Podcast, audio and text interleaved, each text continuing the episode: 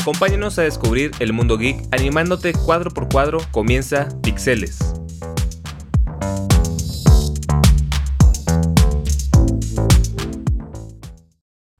Muy buenas tardes, les habla Fernando. Jorge.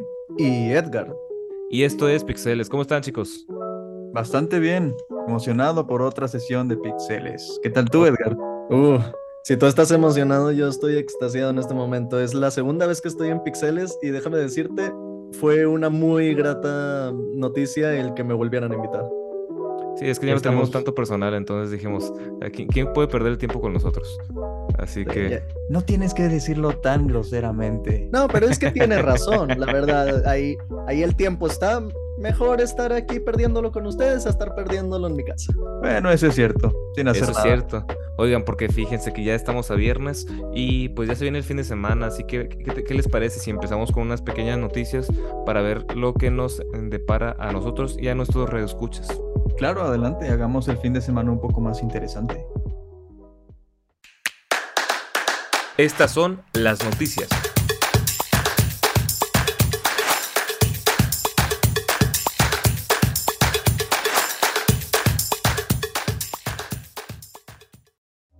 Y bueno, estas son las noticias.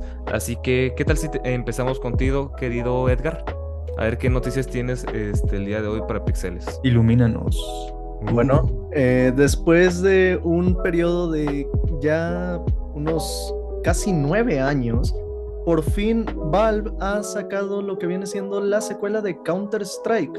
Counter-Strike. Correcto, después de Counter-Strike Global Offensive no se había visto nada sobre lo que vendría siendo una secuela del juego hasta el día de ayer cuando Valve hizo un anuncio que, vaya, toda la comunidad gamer no podía creérselo. Y fue esta secuela, la cual no solamente está ya la demo disponible para algunos pocos afortunados, oh, revisen la página oficial de Valve para ver si están en esa lista, sino que aparte se anunció que va a ser una actualización gratuita para el primer juego.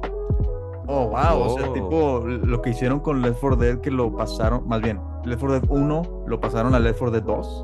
Correcto. Y también, como fue el caso de Overwatch con Overwatch 1 a Overwatch 2, la única diferencia es que esta vez no va a haber cambios tan radicales como fue con Overwatch, que se hizo lo del pase de batalla y que ya no estaban las loot boxes y todo eso. Bueno, Counter-Strike va a ser básicamente el mismo sistema, pero mucho más mejorado. Al menos eso es lo que está diciendo Valve hasta la fecha. Y las personas que ya están probando la demo, sus reseñas están siendo asombrosas. Dicen que el juego es algo increíble. Los gráficos han mejorado bastante y algunas mecánicas que mucha gente se quejaba ya no están. Se, se hizo una mejora para, eh, para, para, bien. o sea, completamente contundente.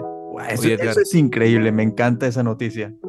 Oye, este, para los mortales como yo, que no sabemos este, que era Counter-Strike. Los chafos para los panas. los viejitos como yo. Este, ¿De qué se trata el juego? ¿Por qué tanta emoción eh, dentro de la comunidad gamer?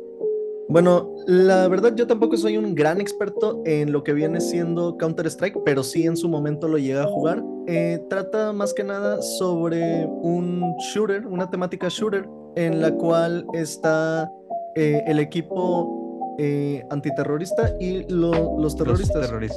Entonces, un equipo tiene que plantar una bomba en un mapa el cual está completamente disponible para todos los jugadores, eh, desde el primer segundo en que empieza la partida, y el otro tiene que evitar que planten la bomba o, en su defecto, eliminar al equipo enemigo y desarmarla. Mm, es una mecánica la cual a simple vista, o más bien escuchándola así de simple, eh, pues no es la gran cosa, pero déjame decirte, las partidas se vuelven completamente eh, destructivas después de los dos minutos. Ya estás ahí en tu teclado pegado a la pantalla de ¿por dónde me va a llegar? ¿Por dónde me va a llegar? ¿Dónde está la bomba? Disparando y creo que hasta puedes arrojar cuchillos, ¿no? Y así. Eh, no, de hecho los cuchillos no se pueden arrojar, pero pues puedes conseguir distintas armas conforme va avanzando las rondas porque mm. consigues dinero dependiendo de tu desempeño, durante la, ronda anterior y así puedes conseguir nuevas y mejores armas.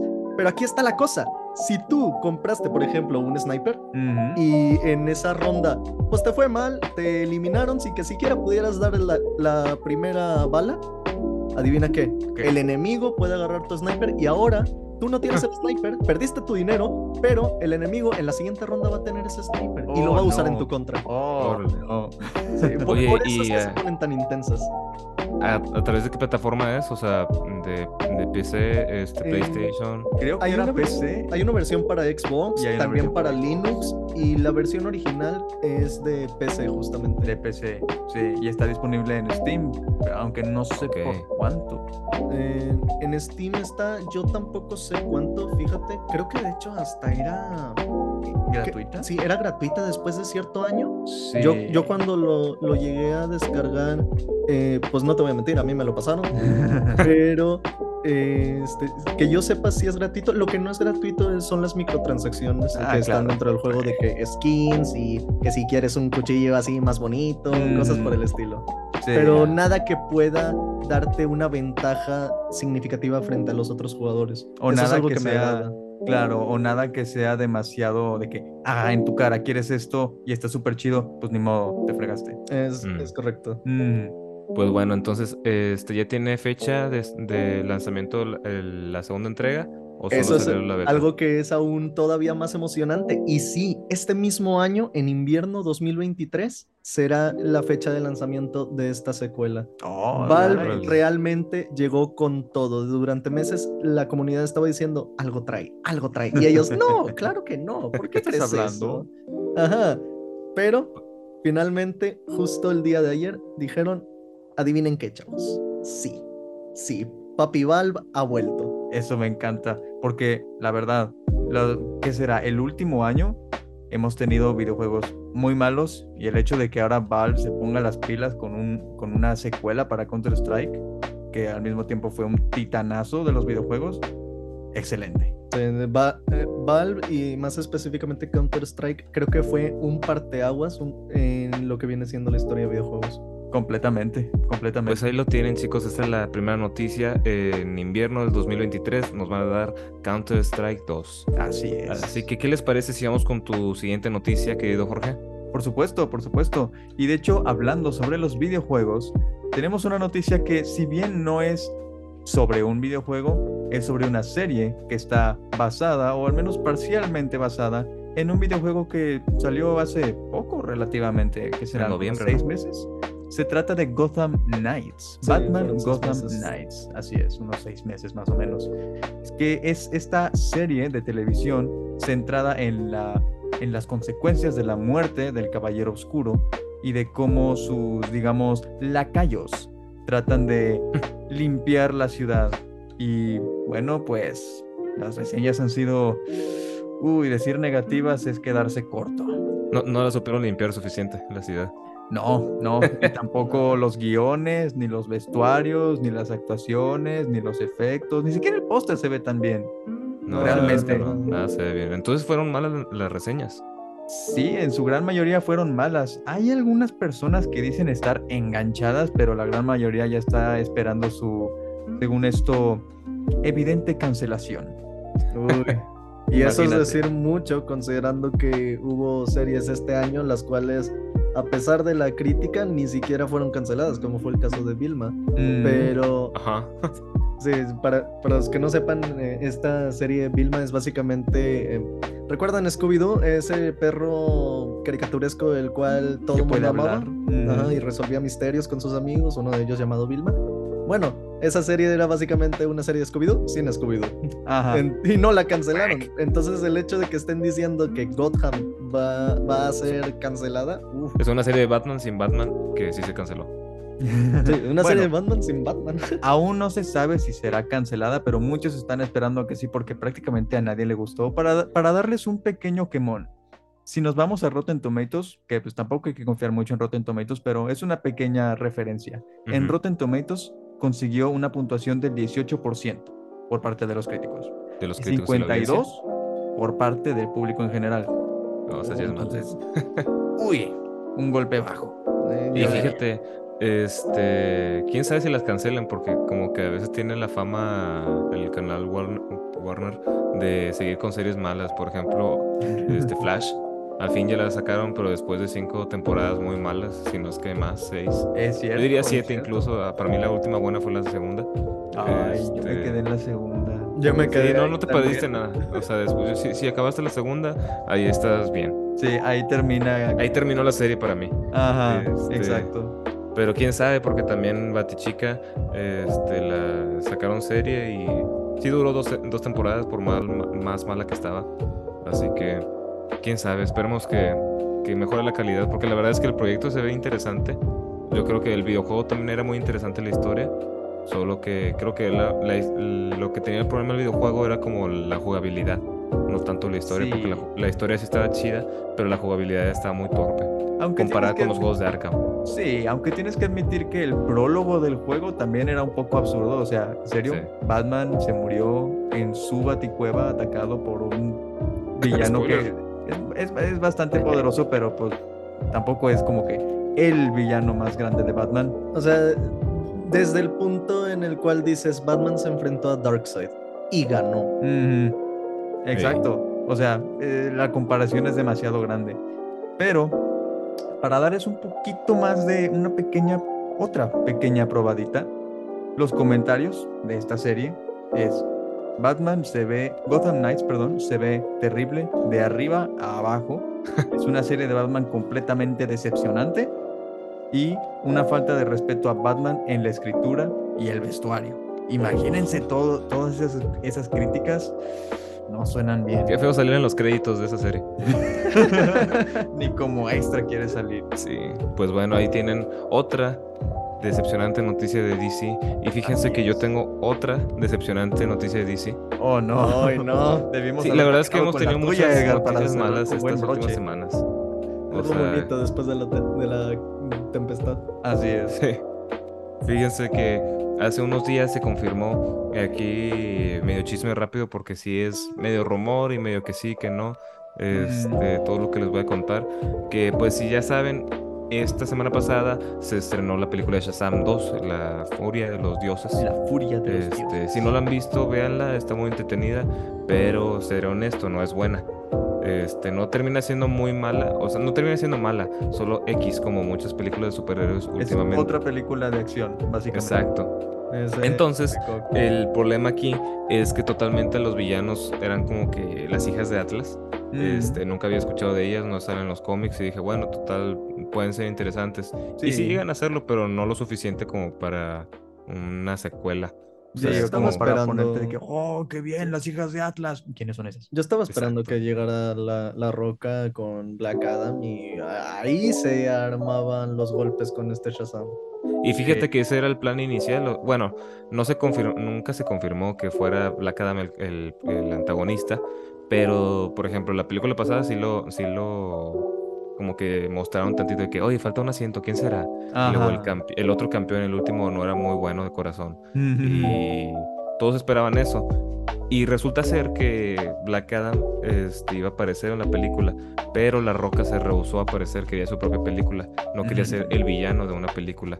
Entonces, que como que tenía esa onda de, ya saben, el antihéroe, este, aquí es lo mejor, no hay que ser moralmente buenos. Claro, Así claro. que, este, pues el rumor como tal, que, que el mismo Zachary Levy lo compartió, entonces por eso digo que es entre que sí, que no. Entre es rumor y que- confirmación. Ajá. Exacto. Es que básicamente La Roca se rehusó a participar y no quiso que nadie de su película apareciera en la película de Shazam. Así que básicamente les cortó una pierna para, para andar para mm, estar de pie en este en esta nueva secuela. Y pues vieron, le salió mala jugada y ninguna de las dos va a salir buena. Qué Mal. mal. Wow. Y allí, o sea, con todo el respeto a Dwayne Johnson, porque pues, es una gran persona, es un gran actor, pero Claro, claro. eh, ahí, pues eso también es un gran golpe para su carrera porque Sí. pone un muy mal ejemplo de cómo sería trabajar con él, tú Ujú. como productor. Sí, sí, O sea, sí. porque lo que tú quieres es ganancia, tú lo que quieres es que tu película sea buena, pero en pocas palabras, si Dwayne Johnson, en este caso, como actor, no tiene su libertad creativa, pues entonces aquí ya se hizo una pesadilla de producción. Sí. Porque básicamente tuvieron que rearmar toda la película. Sí, sí, Le, complicó la vida a todo el mundo, básicamente, porque no quería ser el villano de una película. Lo cual yo creo que hubiera sido genial, porque rara vez vemos a Dwayne Johnson como villano.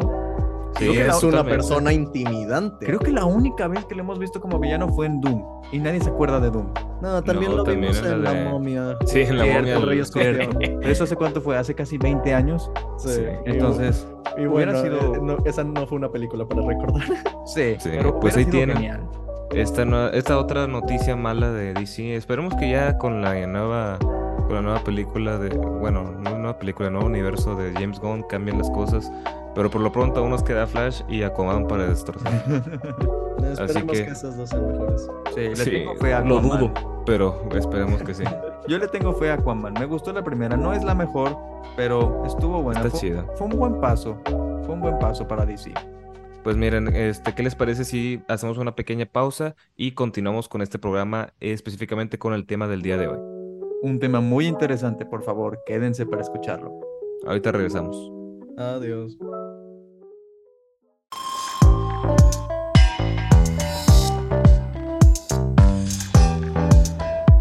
Síguenos en redes sociales como Pixeles 90.5 y continúa con más en Pixeles.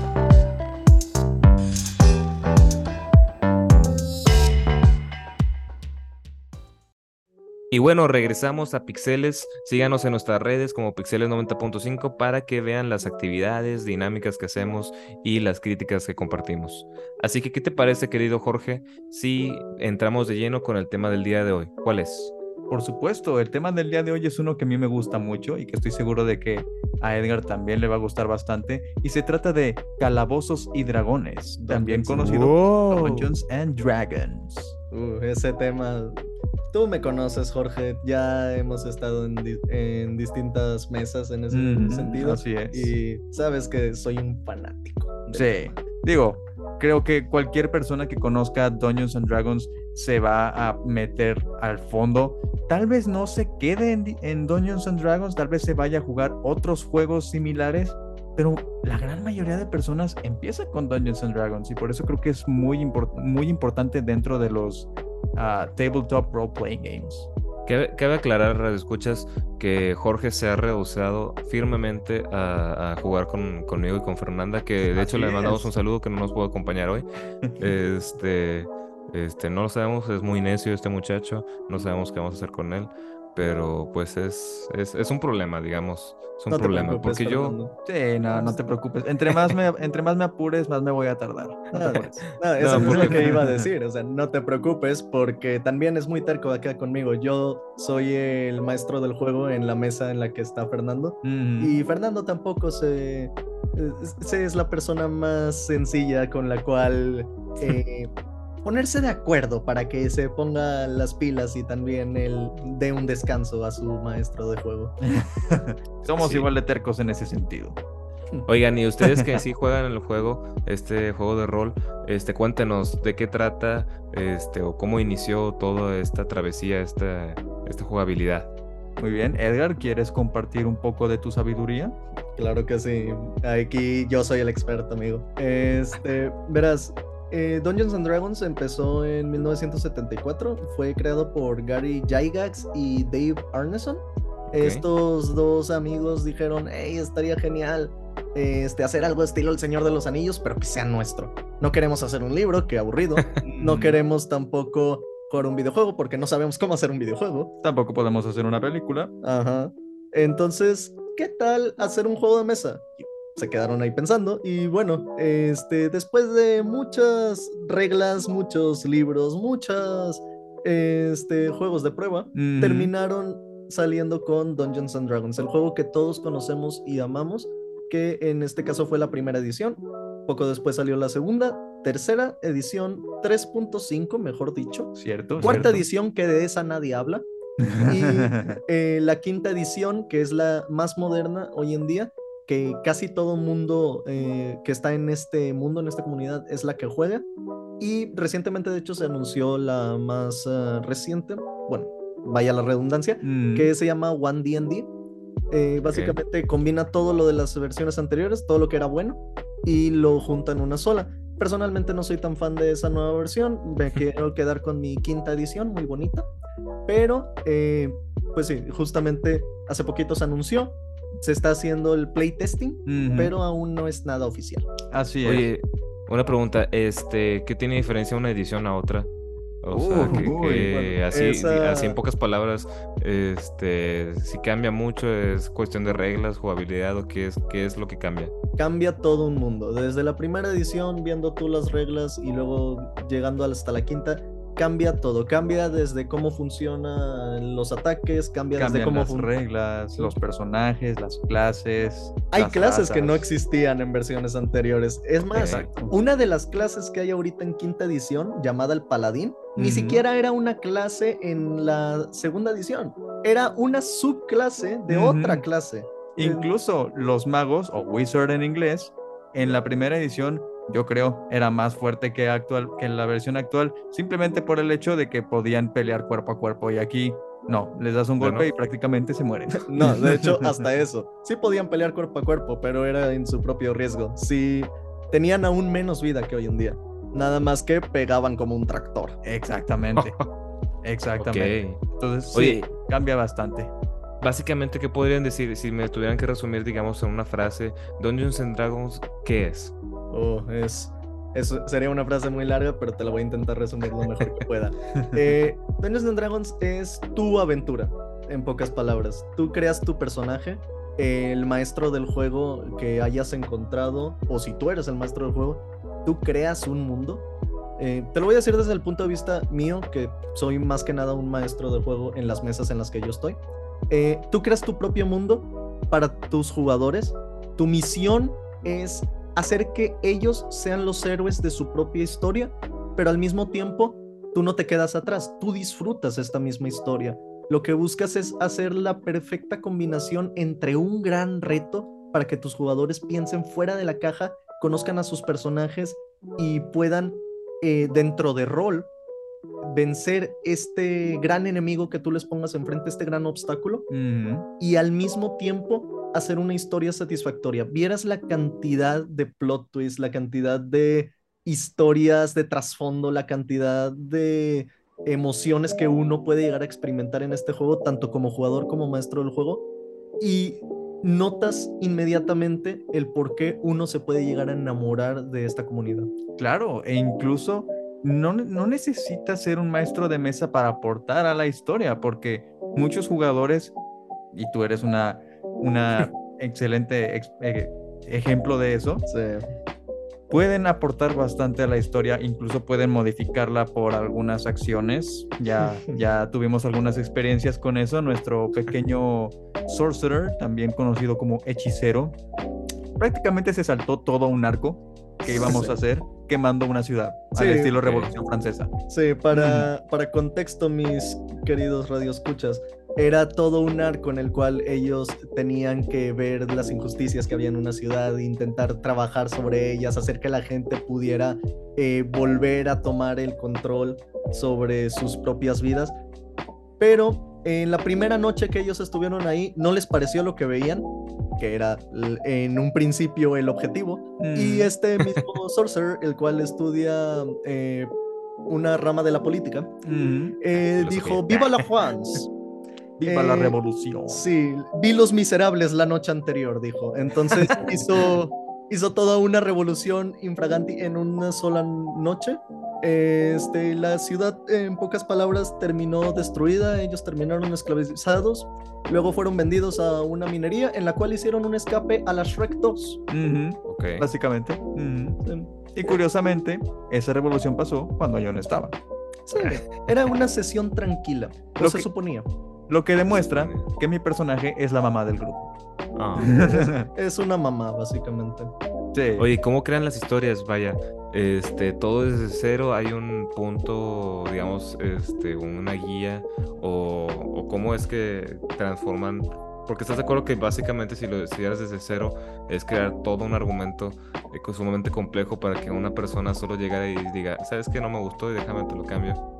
Claro, Es- pues hay varias cosas que puedes hacer en ese sentido. Una de ellas, y yo creo que es la recomendable para los maestros de mesa novatos, es agarrar una aventura que ya existe y o jugar el módulo completo que ya está preescrito con todos los plot twists, personajes y demás, o puedes modificarla un poco para darle ese pequeño toque tuyo. Y ya después puedes ir con lo que hacemos acá en nuestras mesas, especialmente Edgar, que es crear su propia historia. Sí, eh, básicamente es- existen estos módulos creados por eh, los que actualmente son los desarrolladores del mismo juego que constantemente están lanzando nuevos libros, este, los cuales básicamente se llaman Wizards of the Coast, están bajo el nombre de Hasbro. Así es. y este, estos módulos son como que historias ya creadas eh, dentro del canon de, de Dungeons and D&D. Pero honestamente no ocupas saber nada del canon, simplemente ocupas saber la historia de tus personajes, saber la historia del libro que tienes en tus manos y con eso ya es más que suficiente. En mi caso yo me fui por lo difícil y creé todo mi mundo, el cual actualmente se llama Eshonor, Ujú. en el cual básicamente estas cinco figuras prácticamente salidas de la nada, estos cinco jugadores, eh, se reunieron y le- alguien que ellos aún no saben realmente cómo, cómo es que supo de sus identidades ¿O por eh, qué? o por qué, les dijo, felicidades, son los héroes, tienen que evitar que esta catástrofe Destruye eh, el mundo. destruya el mundo, en pocas palabras, otra vez. Mm. Entonces, ahora están viajando por el mundo tratando de encontrar aliados, porque, spoiler alert, no lo lograron. Eh, la catástrofe ya está aquí y están buscando aliados para evitar que termine de destruir el mundo. Es toda una historia, una maraña, que pues obviamente no voy a contar eh, todo lo que hay aquí, pero eh, para cualquiera que quiera meterse en este juego, eh, si quieres ser un maestro del juego, realmente no es que necesites todos los libros, no es que necesites todo lo que viene siendo los módulos o figuras. Yo tengo un pizarrón, marcadores, un sueño y, Y una computadora. PDFs. Muchos Sí. PDFs. También. Una computadora, marcadores, eh, un pizarrón, PDFs que están en internet gratuitamente cof, cof, pirata. y un sueño. Es, eso es todo lo que yo tengo, más cinco jugadores, los cuales están más que dispuestos a estar en mi mesa. Y con eso tenemos unos sábados que son los mejores sábados que, que tengo en mi mes. Ujú. Y eso es algo también ¿eso- bastante. ¿Esos son los mejores sábados?